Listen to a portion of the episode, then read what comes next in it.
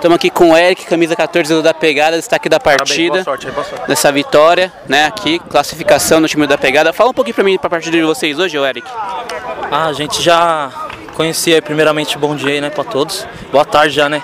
É, a gente já conheceu o adversário, sabia que independente daqui ter mais molecada, lá ter os caras mais experientes, seria um jogo, justamente devido a isso, um jogo mais complicado, mais truncado, que se a gente deixasse eles gostar do jogo seria complicado como foi aí no final do jogo, mas graças a Deus deu tudo certo, conseguimos chegar lá com, com um gol, saímos com a vitória aí hoje. O da pegada desde o início da competição, né, ela tava fazendo placares elásticos em todos os jogos, né, e esse foi um jogo muito mais apertado perante um bom time também, né, que é o Família DR, que você tem a dizer sobre isso?